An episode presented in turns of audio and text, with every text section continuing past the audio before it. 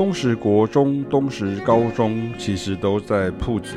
嘉义县朴子市是该区域最大的市镇哈，以前是镇哈，所以很多外地人都会搞混啊，以为这两所学校在东石乡啊。我爸妈以前是东石高中的老师，外公是东石国中的行政人员，我的母校呢，朴子国小少棒队呢，曾拿过威廉波特少棒锦标赛的世界冠军，所以出了不少直棒选手。现在大众媒体比较知晓的，应该是新北市长侯友谊是我的同乡啊。那隔壁的六角乡蒜头村呢，则是歌手伍佰的故乡。稍南边与台南交界的鹿草乡呢，是艺人彭恰恰的故乡。在过去，水上乡是艺人沈玉琳的故乡哈，真的很多艺人哈。然后东石的话呢，在电影呢《消失的情人节》里哦，就是陈玉勋导演呢所指导的影片呢。然后男主角呢，他就是载着女主角呢，把大台北公车呢开到东石渔港旁啊。那其实你看到那个电影里面那个情景啊，造成那样的景观呢，其实是因为建造鱼温呢需要大量抽取地下水，导致地层下陷所致啊。所以有些建筑物就会在涨潮中感觉低于水平面了。那我们的第一张专辑当中有一首是凯老师写的《布袋渔市集情》啊，每次演出都感动很多人啊。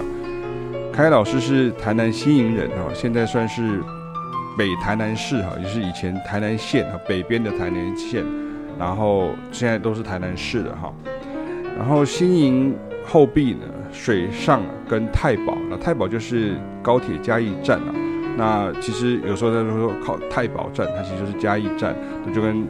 那个高铁台中站，那有的人就会说叫做乌日站哈。这蛮有趣的，因为其实你像这个台南也不会叫它台南站，或者叫关庙站，或是归仁站，呃，高雄高雄叫左营，对，可是台南就是叫台南站，很少人叫它，我很少人听到他讲归仁站哈。然后像太保哈，然后像朴子哈，就从太保过去就是就是蒜头，蒜头过去就朴子，然后这一条是传统台一线上的乡镇哈，就是周边嘛。那你如果从新营呢到盐水到义竹，哈，就义竹就进入嘉义了。然后进呃盐水跟新营都还是在台南。然后盐水是我岳母哈的故乡哈，就是那个盐水风炮那边。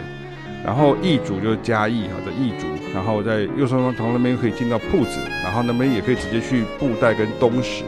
那这是走海线的乡镇。那后两者就是布袋跟东石是靠海的。所以铺子到东石跟布袋都大概十五分钟的车程而已哈，尤其现在又有八十二号快速道路横贯了。那每年过年呢，回娘家新营呢，我们全家一定会回我的老家铺子呢，吃好料，逛老街啊。那像东石国小呢，则是在东石乡啊，才是真的在东石乡了哈，因为东石国中跟东石高中都是在铺子市哈。那以前因为日据时代，因为什么会这样呢？因为以前日据时代的时候，东石郡大致是指现在的嘉义县的海线地区的乡镇，那嘉义郡啊，大致是现在的嘉义县的山线地区的乡镇。那这两郡呢，都是属于日据时代就是叫台南州，台南州就是嘉义也是属于台南在管哈。那像东石高中的前身呢，它其实就是东石农业补习学校，所以在。后来呢，其实即便改制成高中哦，在我小时候还是有这个农机科哈，就所谓的农业机械科。那校园里头有很多剔骨哈，就是那个所谓的耕耘机啊、曳引机啊等等这样哈。那小朋友看了都觉得很壮观哦，那也觉得哦，这开剔骨的这个师生就很神气这样哈，就很跟开开战车差不多这样。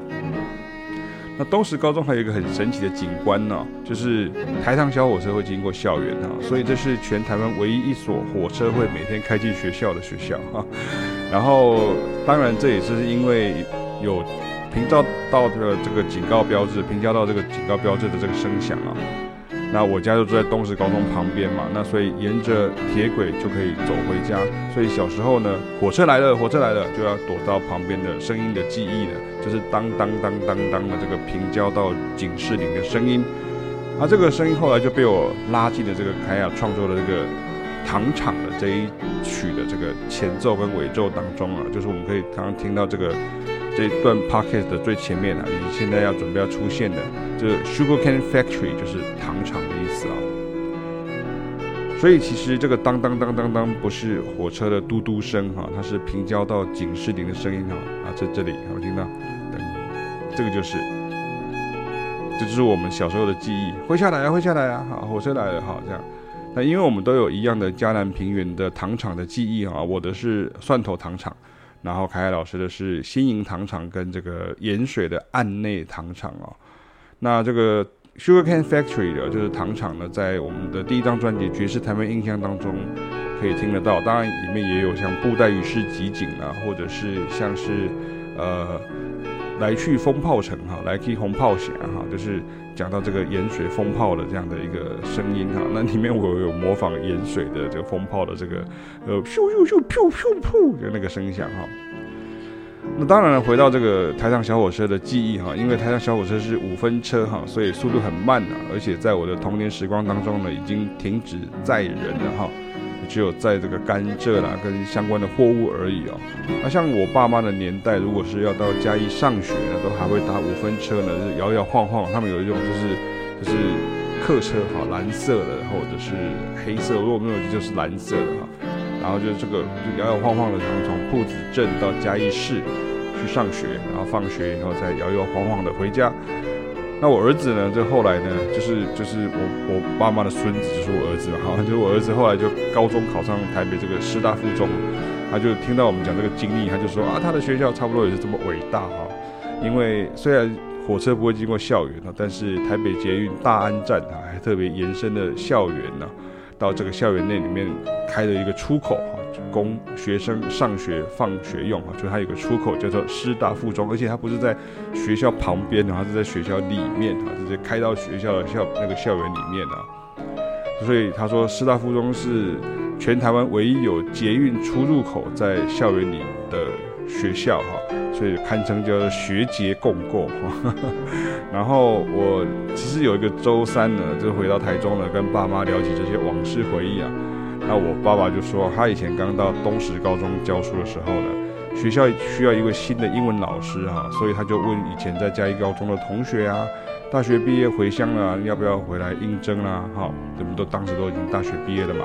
然后就是他以前高中同学。然后就说好啊，那就是约定了当天呢，他就先约好一天嘛。然后他在学校就等一天，他想说奇怪，怎么人都没有来哦？结果很晚才收到电话，打到学校，同学就抱怨说：“哎，阿里不是讲东石高中，啊啊，当九高中啊，哈啊，他就真的搭车就跑去东石哈，就真的找好久找不到哈，就是嘉义人啊，然后就搭车就搭到东石。”然后想说要去找东石高中，啊，怎么都找不到，这样哈，就是真人真事哈。那因为当时通讯也没有那么方便，所以除了公用电话呢，你只能跟这个店家啦，或是像公家，比如像警察局啊，或者什么什么公车站啊，哈，类似像这样子，你只能跟他去借电话来打。然后我我我爸说他同学啊，高中同学就是走来走去，说奇怪，怎么找来找去都找不到东石高中啊，都是海滨啊，都是海滨啊，啊那。